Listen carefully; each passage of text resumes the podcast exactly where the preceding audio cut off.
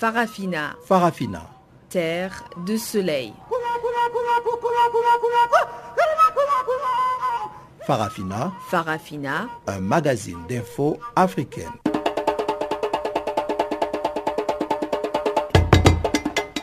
Présentation Pamela Kumba. Bonjour et merci de nous rejoindre pour cette nouvelle édition des actualités en français sur Channel Africa. Nous sommes ensemble pour une cinquantaine de minutes sous la direction technique de Teboro Mosueo. Voici les principaux titres.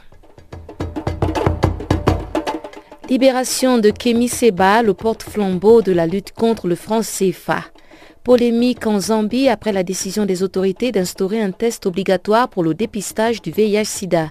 Et le rideau s'est levé ce mercredi sur le deuxième sommet Africa for Africa Women in Leadership à East London, en Afrique du Sud.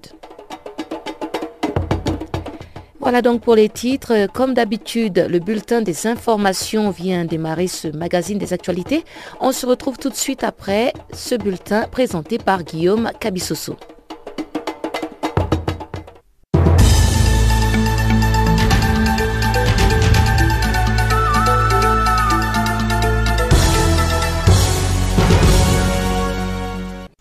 Merci Pamela Kumba. Chers auditeurs de Canal Afrique, bonjour à tous. Au moins cinq personnes ont été tuées dans l'affaissement d'un terril constitué des régions de minéraux de la plus grande société minière de l'État dans le sud-est de la République démocratique du Congo. L'affaissement d'une montagne de régions de cobalt accumulée depuis des dizaines d'années s'est produit dans une concession de la GECAMINE, tuant cinq creuseurs artisanaux à la recherche de cobalt. Quatre corps sans vie ont été retirés des décombres alors que des recherches se poursuivaient pour tenter de retrouver des survivants ou d'autres morts sous les décombres. Toujours en République démocratique du Congo, les Nations unies ont condamné mardi l'intrusion la veille des militaires de l'armée congolaise dans ses installations à Kananga alors qu'ils tentaient d'y arrêter un journaliste. Lundi, un journaliste opposant au président Joseph Kabila s'est réfugié dans les installations de la MONUSCO alors qu'il était poursuivi par des militaires qui tentaient de l'arrêter. Mais selon Lambert Mende, ministre des Médias et porte-parole du gouvernement congolais, la justice militaire pour une personne présumée auteur d'une infraction des constitutions des groupes armés qui a trouvé refuge dans les installations de la MONUSCO. Au Togo, plusieurs milliers de partisans de l'Union pour la République, partis au pouvoir, ont marché mardi à Lomé pour soutenir le président Faure Nyaximbe après des manifestations de l'opposition le 19 août dernier ayant fait deux morts. Les manifestants ont sillonné des artères de la capitale avant de se rassembler sur une plage pour un meeting qui s'est déroulé dans le calme. Plusieurs cadres du parti présidentiel, dont des ministres, ont également défilé au milieu du cortège encadré par les forces de l'ordre. L'UNIR a prévu de manifester pendant trois jours jusqu'à jeudi prochain. L'opposition qui avait de son côté appelé à marcher cette semaine a finalement reporté son mouvement au 6 et 7 septembre prochain. Par ailleurs, 14 des 27 manifestants de l'opposition arrêtés ont été reconnus coupables. Ils ont été condamnés chacun à 12 mois de prison, dont 7 avec sursis. Le secrétaire général du PNP a lui écopé des 18 mois, dont 9 avec sursis. 12 autres manifestants n'ont pas été jugés coupables au bénéfice du doute en dépit des preuves qui pèsent sur leur dossier. Ils ont été libérés par le président du tribunal. Les avocats des manifestants ont dénoncé ces condamnations. Une personne tuée, deux blessés et neuf autres enlevés, c'est le bilan de deux attaques séparées des miliciens djihadistes de Boko Haram mardi dans le nord-est du Nigeria. Cinq personnes d'une même famille ont été kidnappées mardi par des terroristes de Boko Haram sur une route près de Dikwa à 50 km de la grande ville de Maïdougouri alors qu'elles attendaient la réparation de leur voiture. La route de 83 km entre Maïdougouri et Guibo a été réouverte à la circulation en décembre dernier après deux ans de fermeture en raison d'attaques incessantes. Lundi, quatre fermiers avaient été enlevés par le membre de Boko Haram près de Kunduga à 38 km de Maïdougouri. Une personne a été tuée et deux autres blessés lors de cet incident. Les victimes faisaient partie d'un groupe de 20 villageois qui s'étaient rendus sur leur ferme contre l'avis des militaires.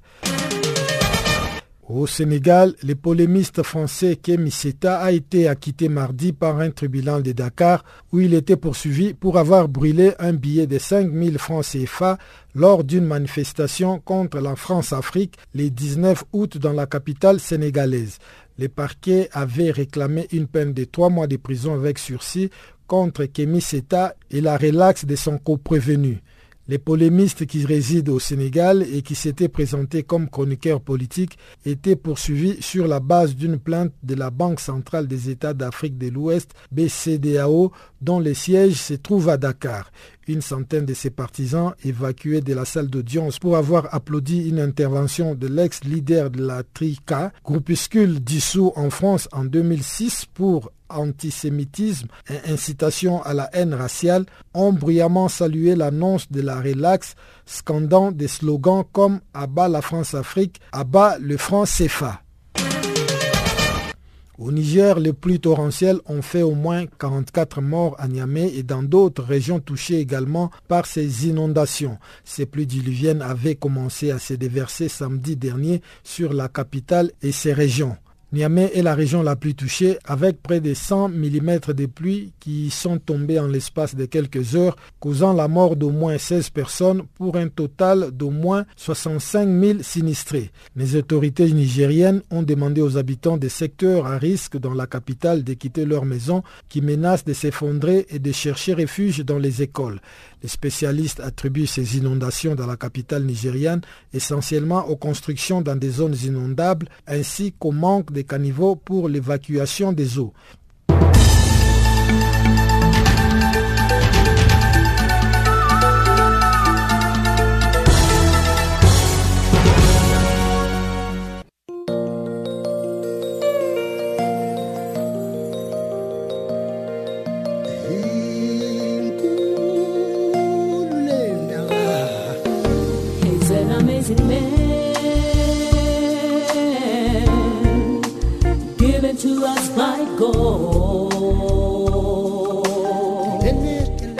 Channel Africa. Écrivez-nous sur notre page Facebook Channel Africa. Faites-nous des tweets French Farafina ou bien Channel Africa 1.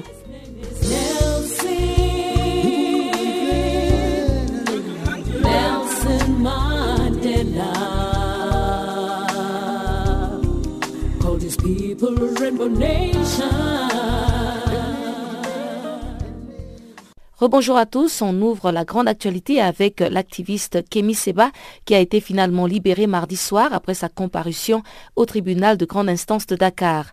C'était donc la grande joie parmi les panafricanistes qui ont adhéré à sa cause, à l'instar de Bailaba. Pour lui, cette libération est une victoire qui a permis de porter le débat aux plus hautes instances de décision tout en sensibilisant les populations. Nous sommes hyper contents, hyper contents d'ailleurs, parce que vous savez, le fait que la BCAO puisse porter plainte. Ben, c'est vrai, ils voulaient nous nuire. Peut-être que c'est dissuasif selon ce qu'ils ont dit. Et pour éviter que d'autres personnes fassent des actes comme ça. Mais c'est déjà une très grande victoire pour nous. Parce qu'ils nous ont permis, à travers cette plainte, de poser le débat au niveau mondial. Et comme vous avez vu, dans les différents pays, il y a aussi des gens qui sont, se sont manifestés, ont brûlé le franc CFA durant cette période-là, pour soutenir Kémy. Donc c'est ça qui est important. C'est le sens. Depuis le début, comme je le disais, c'est le sens du combat qui est important. C'est pas le fait qu'il y ait le procès ou autre. Mais le procès nous a permis de poser le débat au niveau international. Et donc, euh, après la conférence de presse, vous aurez plus de détails. Mais vous pensez quand même que euh, maintenant que ce débat est au niveau international, il y a des fortes chances d'aboutir à, pourquoi pas, des discussions au plus haut niveau? Oui, cela a toujours été notre volonté et on a même demandé à ce qu'il y ait de débats nationaux dans les différents pays où il y a le franc CFA. C'est-à-dire euh, essayer de que, déjà les, les parlements, c'est-à-dire les représentants du peuple prennent des initiatives et qu'ils posent le débat avec les populations pour que les populations puissent comprendre les enjeux euh, du, franc CFA, quel est leur voilà. Mais cela n'a jamais été fait. C'est comme les APE, les accords de partenariat économique. Mais ça n'a pas été fait. Mais le fait que le débat soit posé au niveau mondial, déjà, le fait de ce qu'il soit arrêté au niveau du Sénégal, il y a beaucoup de personnes qui se disent, mais attends, quelqu'un qui a brûlé le franc CFA, qu'est-ce qui s'est passé? Est-ce que c'est pas son, son, argent? Pourquoi le franc CFA, ça, ça pose autant de problèmes? Pourquoi il y a trop de bruit là-dessus? Maintenant, les gens ont envie de comprendre, ils nous interpellent. Pourquoi vous battez contre le franc CFA? C'est quoi réellement le problème? Nous ne comprenons pas. Vous voyez? Donc, euh, ça attire l'attention de tout le monde et on pose le débat, même si ce n'est pas de la même façon que nous voulons. Et je pense qu'il y a beaucoup de réactions qui sont passées euh, avant même François Hollande, avant qu'il ne parte. Et, il s'est prononcé et vous avez vu, il y a Macky Sall, il y a Ouattara, et il y a euh, Patrice Talon. Donc, tout ce débat-là, ils l'ont parlé parce que il y a les panafricanistes qui se sont levés et, et, qui disent non au franc CFA.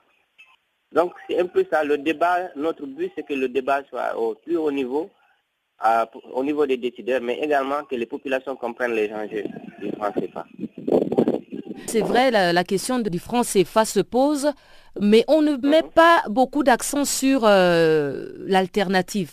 Si par exemple aujourd'hui, les pays africains décidaient effectivement de s'en débarrasser, est-ce qu'ils sont prêts à avoir une autre monnaie pour pouvoir compenser euh, le vide que va laisser le franc CFA Vous savez, quand au moment de la, de la colonisation, on disait aux esclaves, que vous, avez, vous ne pouvez pas avoir meilleure, euh, meilleure vie que quand vous êtes sous l'esclavage. Parce que ici, vous mangez bien et vous avez où dormir ou bien.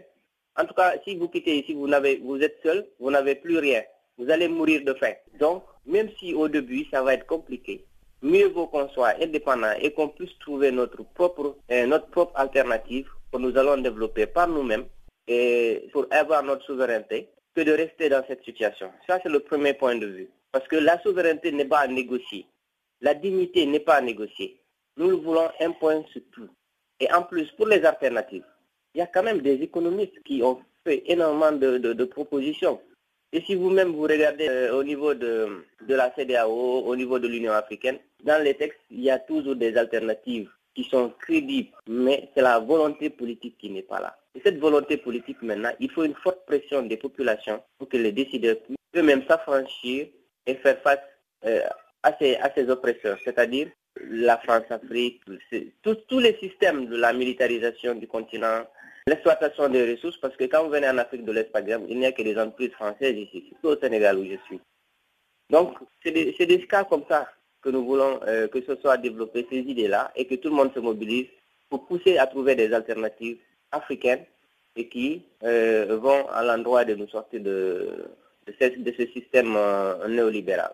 La RDC toujours dans l'attente de la réunion tripartite entre le Conseil national de suivi de l'accord, CNSA en abrégé, et la Commission électorale indépendante, ainsi que le gouvernement, en vue de faire l'évaluation du processus électoral en cours dans ce pays. Une réunion qui aura lieu au début du mois de septembre, selon le rapporteur de la CNSA, qui a tenu à préciser que l'initiative de la convocation de cette tripartite revient à son organe. Une façon pour Valentin Vangui de mettre les points sur les i après la confusion suscitée autour de la réunion de Kananga. On l'écoute au micro de Guillaume Cabissoso.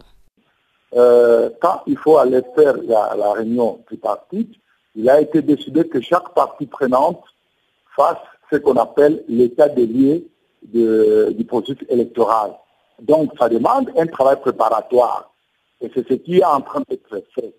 Et la CENI a décidé d'aller à Kananga et nous, nous avons fait observer à la CENI, la première a fait observer à la CENI qu'on ne pouvait pas le faire maintenant euh, parce que c'est jeudi qu'on a été informé et pour commencer à travailler lundi.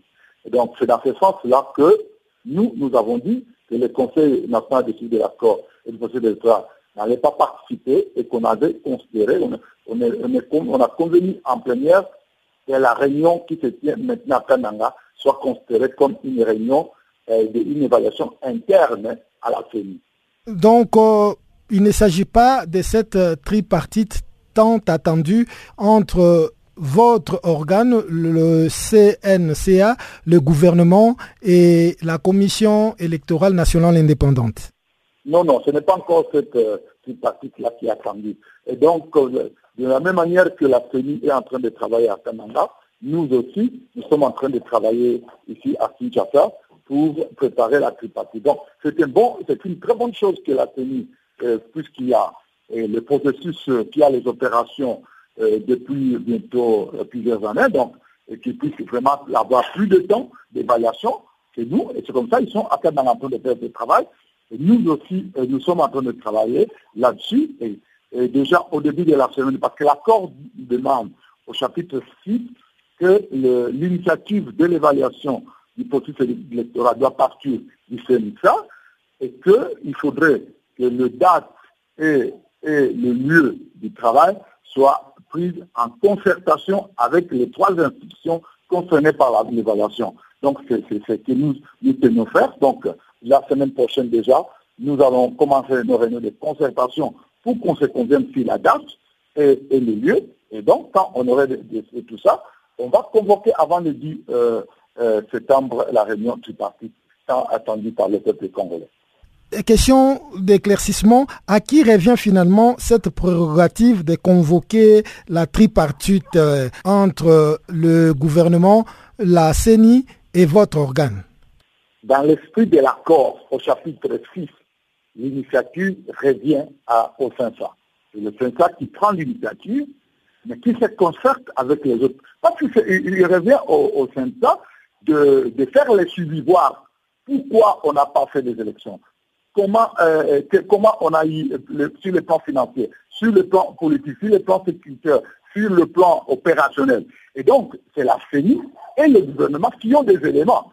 C'est eux qui gèrent la sécurité, qui gèrent les opérations, les finances, qui doivent maintenant, euh, comme vous comprenez l'évaluation, donc quelqu'un qui fait l'évaluation, il doit avoir les éléments de deux. Et donc, de ce que nous sommes en train de faire. Donc, l'initiative doit partir du CENSA. On ne peut pas, moi, quand c'est moi qu'on doit évaluer, c'est pas moi qui dois donner l'initiative. L'initiative doit partir du CENSA selon l'esprit de l'accord. Toujours en République démocratique du Congo, les Nations unies ont condamné fermement mardi l'intrusion de militaires de l'armée congolaise dans ses installations à Kananga, alors qu'ils tentaient d'y arrêter un journaliste venu s'y réfugier. La MONUSCO estime que les tracasseries et menaces dont les journalistes sont de plus en plus souvent la cible témoignent d'une restriction de l'espace de la liberté d'expression qui ne va pas dans le sens de la décrispation attendue. Suivons les détails avec Chanceline Louraquois un groupe de soldats sous les ordres du général Marcelin Assoumani, commandant des opérations dans la région de Kasaï, dans le centre de la République démocratique du Congo, a forcé l'entrée de la base de la MONUSCO au prétexte de poursuivre un journaliste venu s'y réfugier. Préoccupé par ce très grave incident, la MONUSCO demande au gouvernement congolais de s'assurer que les responsables de cet incident répondent de leurs actes et de prendre les mesures nécessaires pour que cela ne se reproduise plus. Le chef de la mission des Nations Unies en République démocratique du Congo, Maman Sidikou, a rappelé au cours d'une conférence de presse tenue ce mercredi que les installations de sa mission sont inviolables. D'après une source proche, Di Chitenge est un opposant au président de la République, Joseph Kabila. Alors qu'il était poursuivi par des militaires qui tentaient de l'arrêter, il s'est réfugié dans les installations de la MONUSCO. Di Chitenge voulait présenter en public un manifeste signé le 18 août dernier à Paris, en France, par une dizaine d'associations et mouvements demandant une transition citoyenne. Arrivé sur le lieu, le général Assoumani avait déclaré vouloir interdire la réunion pour des raisons de sécurité. Vous voulez appeler la population à la révolte contre les institutions du pays, avait-il déclaré. De son côté, le porte-parole du gouvernement congolais, Lambert Mende, a déclaré à la presse que la justice militaire pour chasser une personne présumée auteur d'une infraction des constitutions des groupes armés qui a trouvé refuge dans les installations de la MONUSCO. C'est à l'intérieur qu'il a brandi une carte des journalistes. C'est faux de dire que les militaires ont forcé les portes de la MONUSCO, a-t-il poursuivi, indiquant que les soldats congolais s'étaient arrêtés à l'extérieur sans entrer. Lambert Mende a ajouté que si un criminel trouve refuge dans les installations de la MONUSCO, ça devient préoccupant. La MONUSCO doit remettre cette personne à la justice pour qu'elle soit poursuivie. En février dernier, les porte-paroles du gouvernement a d'emblée qualifié des montages grotesques une vidéo largement relayée sur les réseaux sociaux montrant des soldats congolais en train de perpétrer un massacre au Kassai. Les films étaient pourtant authentiques comme les autorités l'ont confirmé plus tard. La République démocratique du Congo traverse une crise politique aggravée par le maintien au pouvoir du président Kabila malgré la fin de son deuxième mandat le 20 décembre 2016. La Constitution lui interdit de se présenter. En Côte d'Ivoire, la reprise du procès conjoint de l'ex-président Laurent Gbagbo et de son ministre de la Jeunesse, Charles Blégoudet, suscite plusieurs réactions après plusieurs mois d'interruption. À Abidjan, la capitale économique ivoirienne, les soutiens des deux hommes politiques ne faiblissent pas du tout, tout comme les réactions des personnes qui demandent que l'ex-président ivoirien et son ministre de la Jeunesse ne recouvrent pas la liberté. Retour sur ces différentes réactions avec notre correspondant à Abidjan, c'est les Marius Kwasi. Depuis la reprise du procès de Laurent Gbagbo et de Charles Blégoudet, les appels à la mobilisation de leurs partisans en vue de leur libération se multiplient à travers la Côte d'Ivoire et même au-delà, en Hollande notamment, le siège de la Cour pénale internationale. Les supporters des deux hommes politiques ivoiriens exigent leur libération et dénoncent le fait que seuls les proches d'un seul camp, le camp pro-Gbagbo notamment, ont jusqu'ici été inquiétés par la justice nationale et internationale.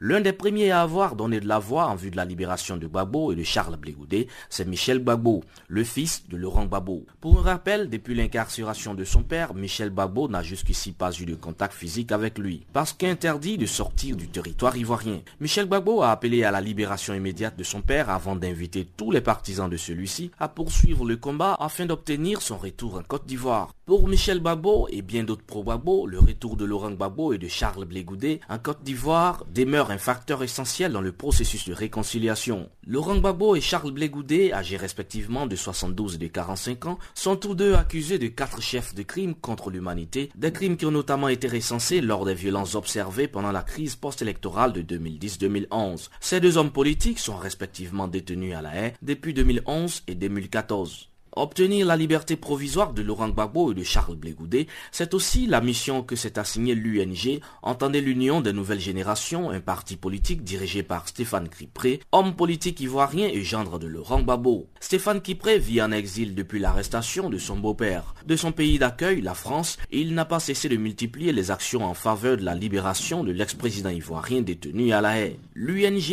a également relancé le débat sur la libération de Laurent Gbagbo et vient de commettre plusieurs de ses membres à effectuer des missions auprès d'hommes politiques et autres personnalités influentes afin qu'ils fassent jouer la carte du lobbying pour obtenir une liberté provisoire de leur mentor. À cet effet, une délégation de l'UNG est annoncée le lundi prochain dans l'État du Missouri pour rencontrer le sénateur américain Jason Halsman. Il s'agit, selon le président de ce parti pro-Gbagbo, d'entretenir le sénateur sur le procès de Laurent Gbagbo afin qu'il évoque le sujet avec ses homologues pour parvenir à une liberté provisoire de l'ex-président ivoirien. Laurent Gbagbo attend toujours d'être situé sur son sort deux années après le début de ce procès à la Cour pénale internationale. Le collectif des victimes de la crise post-électorale contre une mise en liberté conditionnel de Laurent Gbagbo, le CVCI a également donné de la voix dès la reprise du procès de l'ex-président ivoirien et de son ministre de la Jeunesse. Cette association, quant à elle, voit les choses d'un autre œil. Dans une déclaration rendue publique par voie de presse notamment, M. Diaby Isiaka, le président du collectif des victimes de la crise post-électorale contre une mise en liberté conditionnelle de Laurent Gbagbo, a clairement affirmé ses angoisses liées à la libération de l'ex-président ivoirien.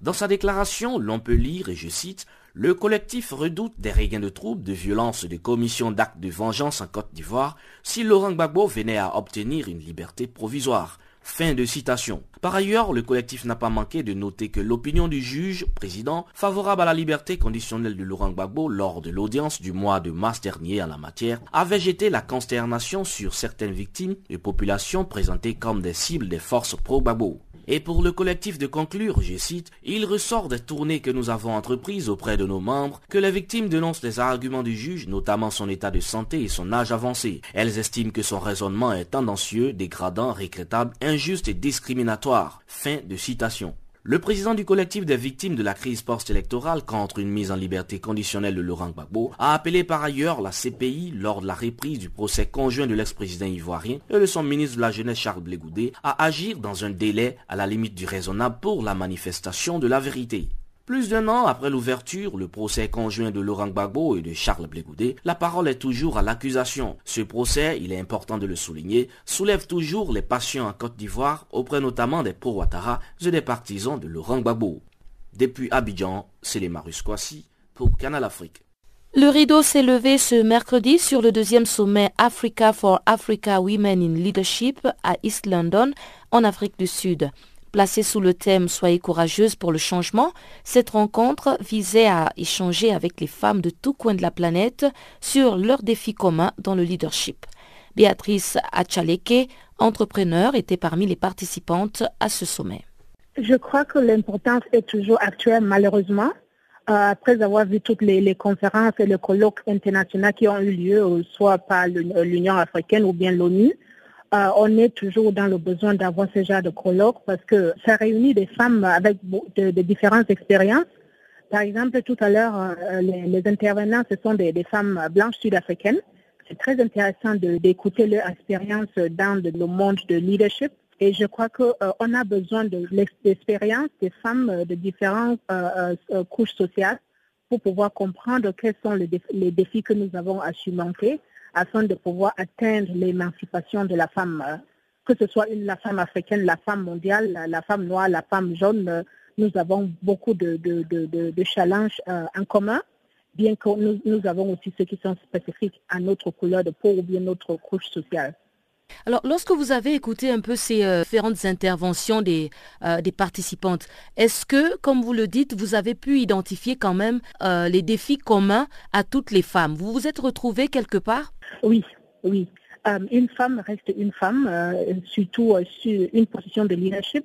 Toujours est-il que plus haut nous allons, plus il y a des, des hommes que des femmes et que toute femme doit être choisie entre être dure et être jugée par les hommes pour pouvoir être acceptée ou bien euh, être euh, mauvaise. Euh, et je crois que tous ces challenges sont les mêmes. Ayant vécu 20 ans en Europe et, ayant travaillé avec beaucoup de, structures européennes, je sais que la femme noire doit lutter plus fort que la femme blanche, que ce soit en Afrique du Sud, que ce soit en Europe. je crois que la femme noire a beaucoup plus de, de challenges à surmonter que ceux de, la femme blanche, mais il y a ceux qui sont communs à toutes ceux qui, sont femmes. Le thème de ce forum, c'est Soyez courageuse pour le changement. Quel est le message à partir de ce thème que vous voulez euh, peut-être adresser aux femmes africaines dans le leadership qui sont confrontées à, comme vous l'avez si bien dit, à ce baromètre-là instauré par les, hommes afin d'être jugés et, faire des, bouchées doubles pour pouvoir se retrouver euh, à la hauteur de ce baromètre institué par les hommes? Je crois que tout premièrement, il faudrait savoir quel genre de leadership nous voulons ah, pour soi-même. Euh, ce que j'appelle en anglais self-leadership est très important.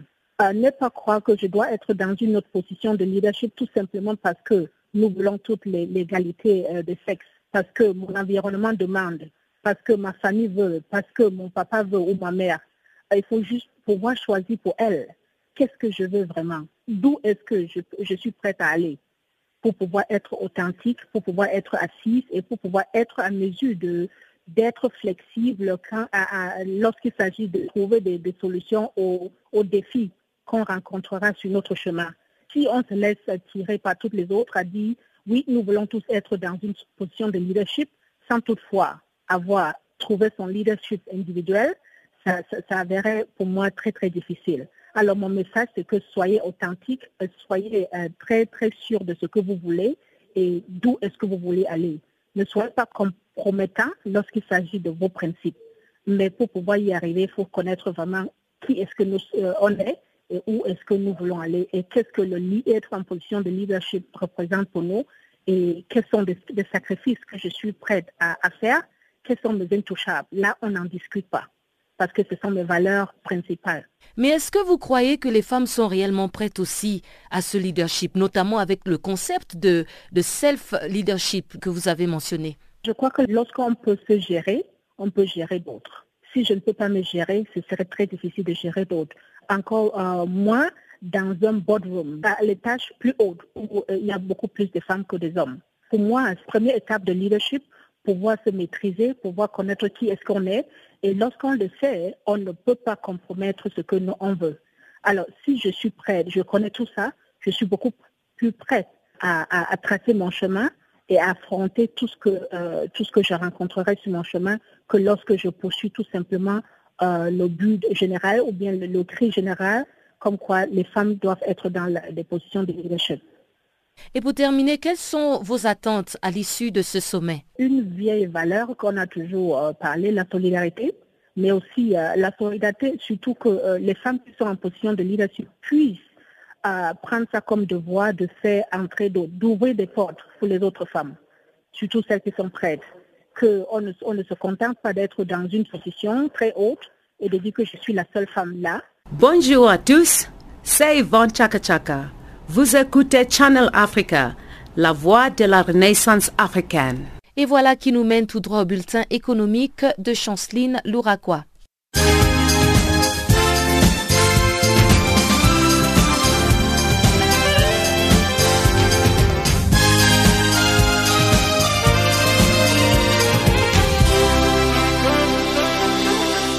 Bonjour, chers auditeurs du Channel Africa. Nous ouvrons ce bulletin économique aux Seychelles avec la 33e Assemblée générale annuelle de la Banque des commerces et des développements d'Afrique orientale et australe qui se tient ce mercredi au Savoy Resort. Au programme, la réunion du Conseil des gouverneurs, la table ronde des investisseurs, la table ronde de la Banque centrale, les panels d'experts et les dîners des galas. Cet événement réunit les autorités gouvernementales et les dirigeants du secteur privé, les investisseurs, des ministres des Finances ainsi que d'autres partenaires du développement financier. À l'occasion, les gouverneurs des banques centrales de la région discutent sur des tendances et des défis à l'échelle de la région. Les discussions portent également sur les opportunités d'investissement et des commerces sur les continents ainsi que sur les défis du point de vue des professionnels de la gestion des investissements pour parvenir à un impact sur les développements. Notons que cette rencontre est une occasion pour les gouverneurs de banques centrales de revenir sur les réalisations de la banque et sur les moyens durables de faire face aux défis à venir dans les différents secteurs et industries de la région. En Côte d'Ivoire, les projets de filets sociaux initiés par les gouvernements avec le soutien de la Banque mondiale viennent d'accorder une allocation financière aux 35 000 ménages. Chaque famille retenue à l'issue d'un processus de sélection dans les régions les plus pauvres du pays percevra trimestriellement un transfert de 36 000 francs CFA, soit environ 55 euros, c'est là jusqu'en 2020. Les programmes entendent améliorer les conditions de vie des couches les plus vulnérables de la population grâce notamment à une meilleure alimentation et un meilleur accès à l'éducation et à la santé. Et va également contribuer à donner une dimension plus inclusive à la croissance ivoirienne, maintes fois critiquée pour ne pas bénéficier suffisamment à la masse populaire.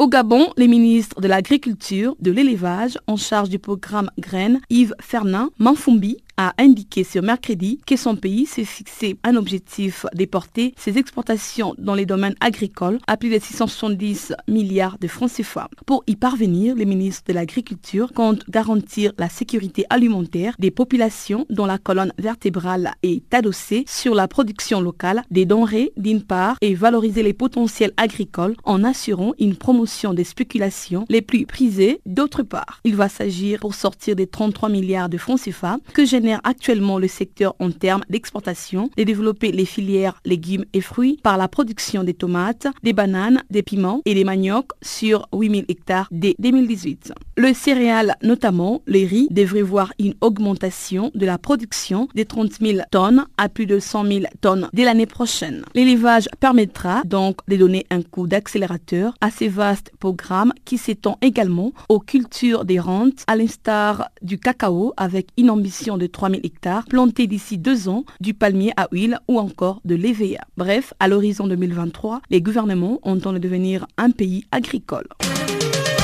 En Guinée équatoriale, les autorités réclament à la compagnie pétrolière, les groupes français Total, une somme de 48 millions de francs CFA, soit 73 millions d'euros. Total est accusé de fraude dans la vente des carburants entre 2010 et 2012. Actuellement, le gouvernement propose que Total présente une proposition d'arrangement dans l'immédiat. Rappelons que la Guinée est le troisième plus grand producteur de pétrole brut d'Afrique.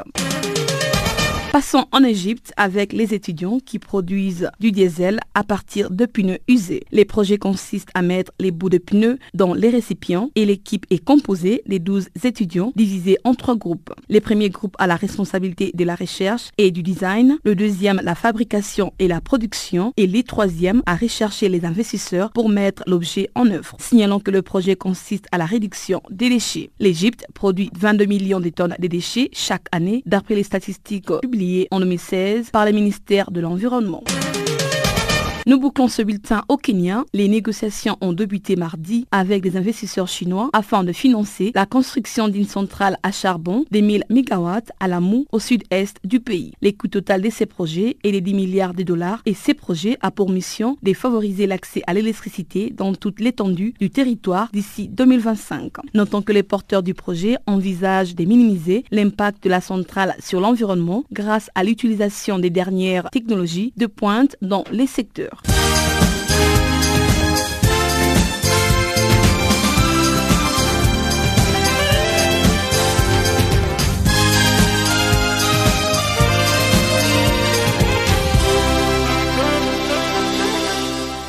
L'Agence des Nations Unies pour les réfugiés s'est félicitée des engagements pris à la réunion de Paris sur la migration et le droit d'asile.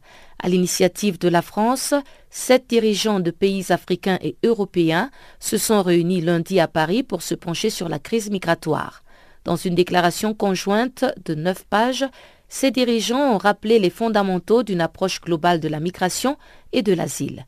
Cette feuille de route vise notamment à renforcer le soutien aux pays de transit en Afrique et lutter contre les trafics de migrants. Cécile Pouilly, porte-parole du HCR à Genève, est au micro d'Alpha Diallo de la radio des Nations Unies. Eh bien, ce sont des résultats euh, prometteurs. Le haut commissaire s'est félicité hier de l'annonce d'un plan global d'action euh, qui va aider à identifier des solutions de long terme pour résoudre cette question des migrations euh, mixtes au sein de la Méditerranée et puis le long des pays de transit et qui prend en compte aussi la nécessité de gérer la source de ces mouvements migratoires avec un angle euh, important mis sur la coopération avec les pays d'origine et les pays de transit, le tout dans le respect du droit international, ce qui est bien entendu un élément fondamental à nos yeux. Et quand le haut-commissaire Philippe Grandi se dit encouragé par l'annonce d'un plan d'action portant sur les solutions à long terme, de quoi s'agit-il exactement? Qu'est-ce qui vous réjouit davantage? Alors, je pense qu'on a des éléments euh, positifs dans le sens qu'on reconnaît euh, d'abord que c'est une situation euh, globale qui nécessite pas seulement de prendre des mesures pour bien sûr gérer ce flot migratoire, mais aussi pour gérer les problèmes ou les sources de ces phénomènes migratoires. Donc, si vous voulez, euh, très souvent, les mesures qui sont prises euh, sont autour de, des mouvements euh, vers l'Europe.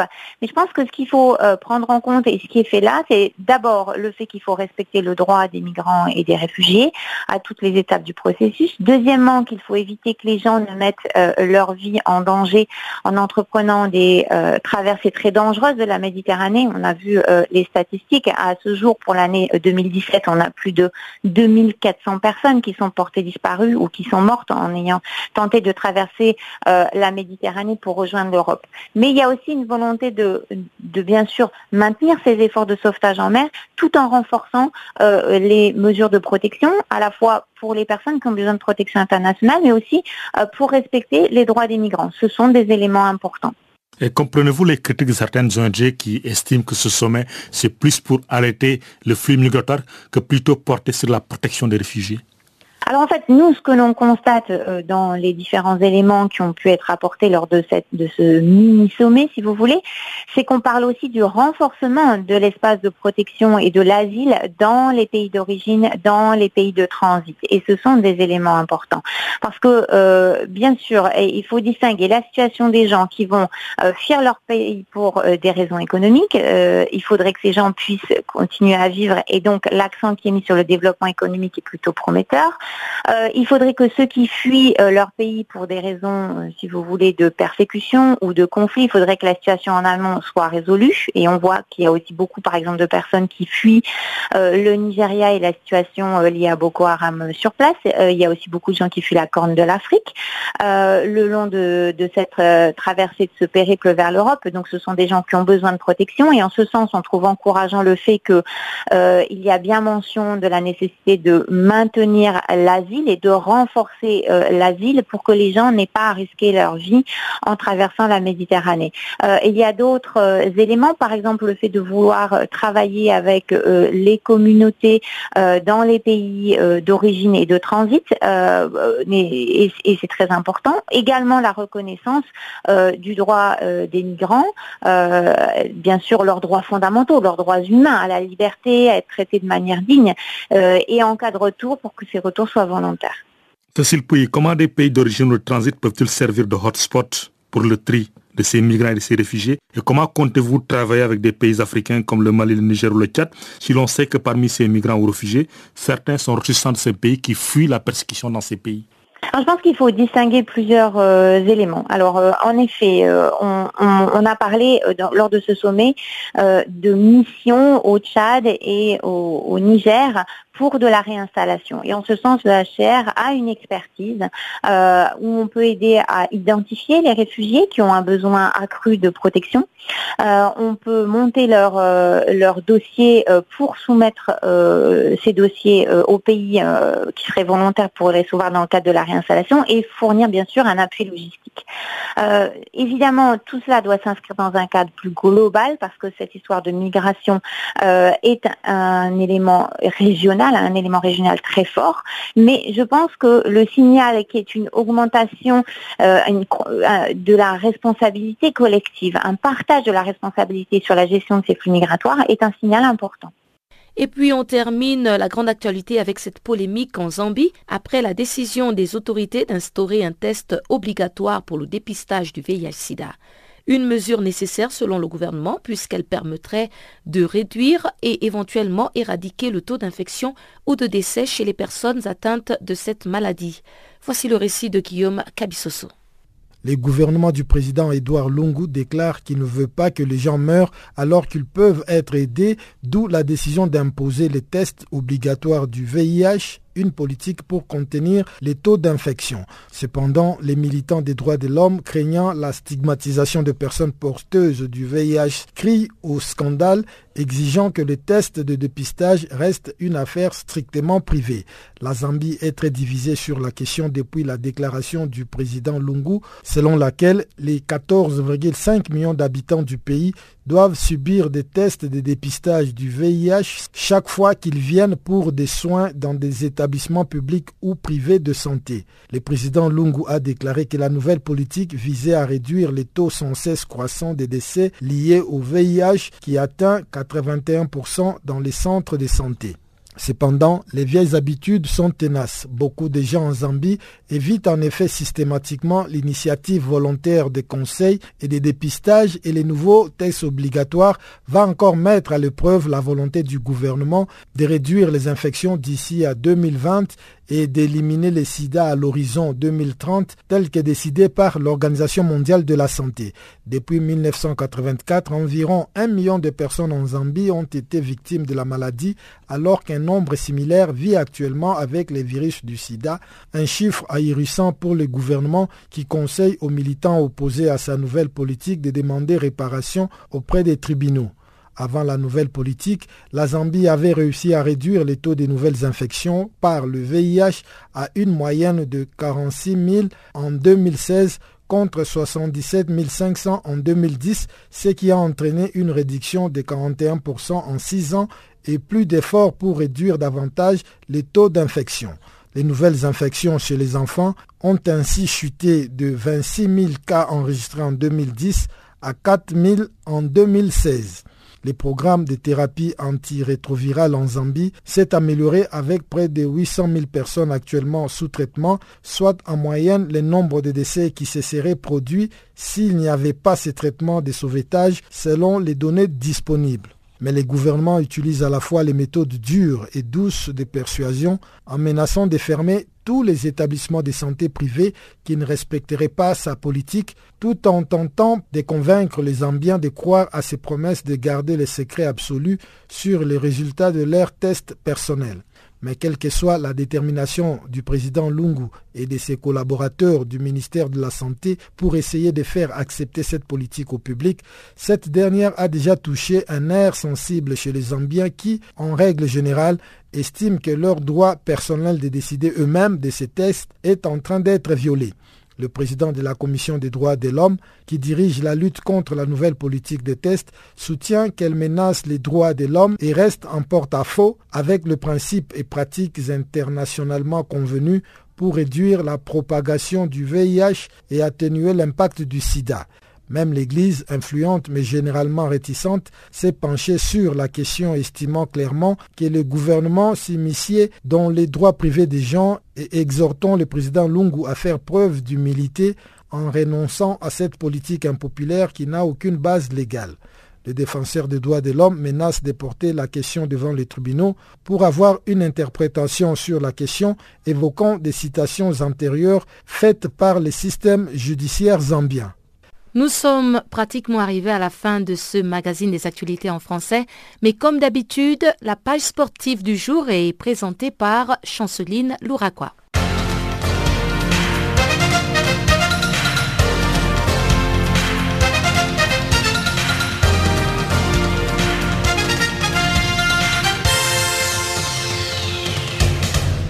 Bonjour, notre bulletin des sports commence en Côte d'Ivoire. À l'issue d'une conférence de presse organisée le mardi par les sélectionneurs des éléphants, Marc Wilmot, Joris Gnagnon, manquera la double confrontation face au Gabon, prévue le 2 et 5 septembre prochain. Ce dernier est victime d'une commotion cérébrale avec son club de Rennes. Les matchs s'inscrivent dans le cadre de troisième et quatrième journée des éliminatoires du Mondial 2018. Le technicien belge a affirmé son envie d'aller avec les éléphants au prochain Mondial. Et pour y arriver, il compte fédérer les énergies des joueurs et bénéficier du soutien de tous les Ivoiriens.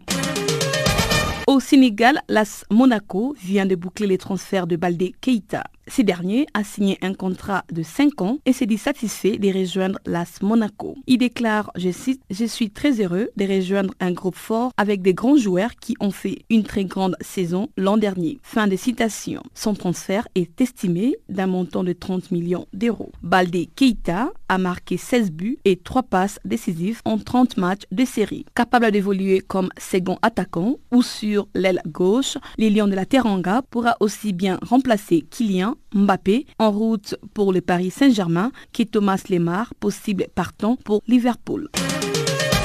En République démocratique du Congo, l'AS Maniema Union séjourne à Kinshasa depuis mardi. Les derniers vainqueurs de la Coupe du Congo est en stage de préparation en vue du match de la Super Coupe entre le tout-puissant Mazembe. L'équipe est internée au centre technique Kourara Mpova de la Fédération congolaise de football Association à Ntsele. Par ailleurs, l'entente de football des Kindu sera désormais dirigée par Christian Guitti, élu à l'issue de l'Assemblée générale tenue la semaine dernière. Il remplace à ses postes Victor Abbassi. Au cours de la même assemblée, fiston Christian Moulamba a été désigné comme meilleur arbitre de l'entente urbaine de football des Kindu pour la saison 2016 et 2017.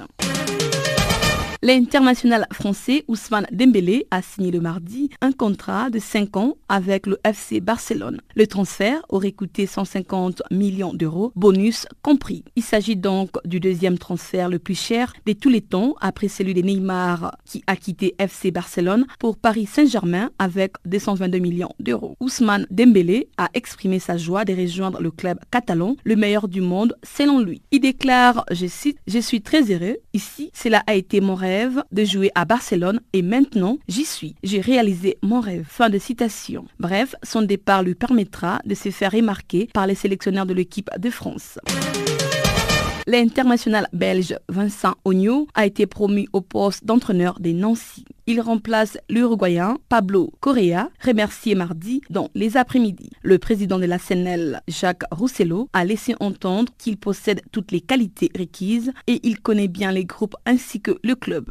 Le président Jacques Roussello a même indiqué qu'il a évolué pendant une vingtaine d'années et a par ailleurs annoncé le départ du milieu de terrain et international ivoirien Serge Nguessan en concluant d'enregistrer un renfort. En judo, la Française Priscilla Nieto vient d'être qualifiée pour les mondiaux des judo à Budapest. Celle-ci a tenté une clé des bras dangereuse sur son adversaire magnol mongol Soumiya Dorj Suran après un recours de juge à la vidéo. Cette dernière est disqualifiée pour action dangereuse au deuxième tour des championnats du monde des judo, comme ce fut le cas aux Jeux olympiques de 2016. La Française revit ainsi les cauchemars des Rio, où elle avait été disqualifiée dès son entrée en lice pour avoir touché les jambes de son adversaire dès lors avec le main. Montée des 52 kg en 57 kg cette saison, rappelant que Nieto avait connu d'excellents débuts dans sa nouvelle catégorie. Elle a été sacrée championne d'Europe fin avril à Varsovie. Nous bouclons ce bulletin des sports en tennis. La Britannique Joanna Konta a été éliminée mardi au premier tour de la compétition à Singapour. Elle a subi une sévère défaite contre la Serbe Alexandra Krunik à l'USAN Open 2017. Rappelons que Konta était parmi les favoris pour le titre et une des huit femmes qui auraient pu terminer les tournois en tant que numéro 1 mondial.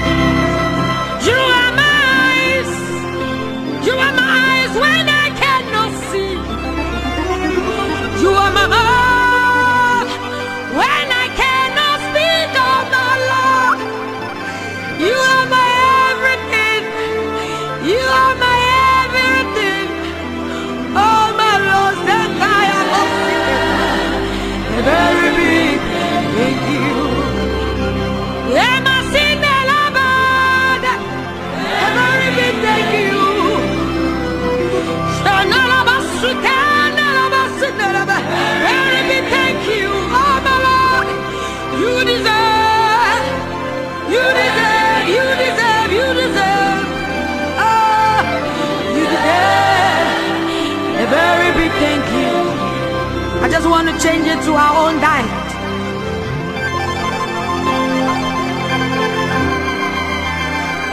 There are the Sayan ah, Chun Chun. Oh, Sayan Kung Ah, ah. ah.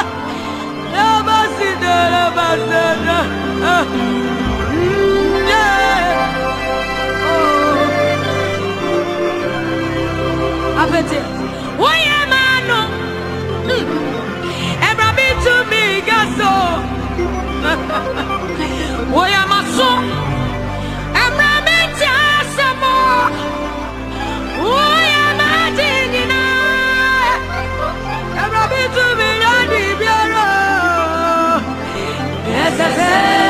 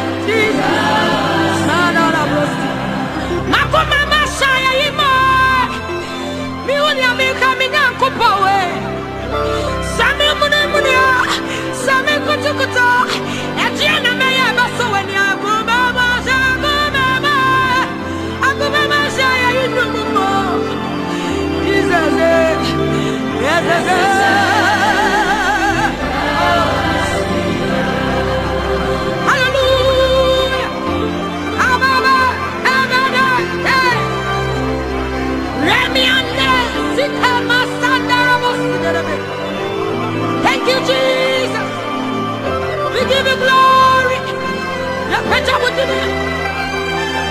One the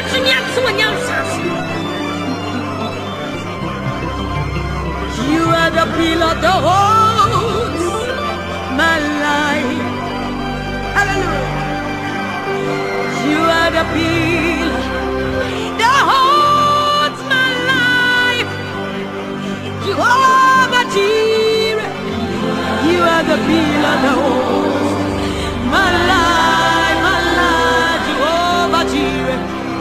شو بقى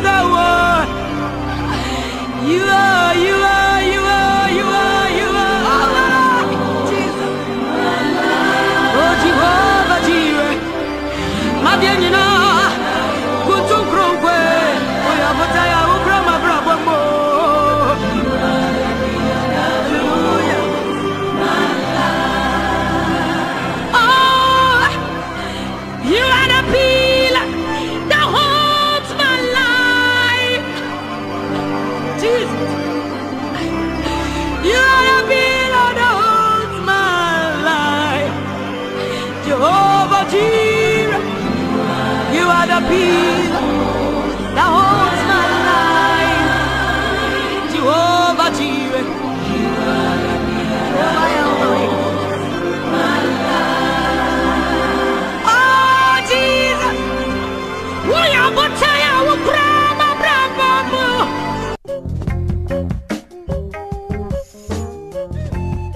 Chers auditeurs, nous sommes arrivés à la fin de ce magazine des actualités en français. Encore une fois, merci d'avoir été avec nous sur 15 235 kHz. Je vous rappelle donc la fréquence de Farafina sur la bande des 19 mètres. Restez connectés sur notre page Facebook, Channel Africa. Faites-nous des tweets, French Farafina, et puis euh, vous pouvez aussi nous joindre à travers notre site internet www.channelafrica.co.za. Je vous rappelle que la technique était assurée par Teboromo Suewu et quant à moi, Pamela Kumba à la présentation, je vous souhaite de passer une excellente fin de soirée chez vous. Au revoir.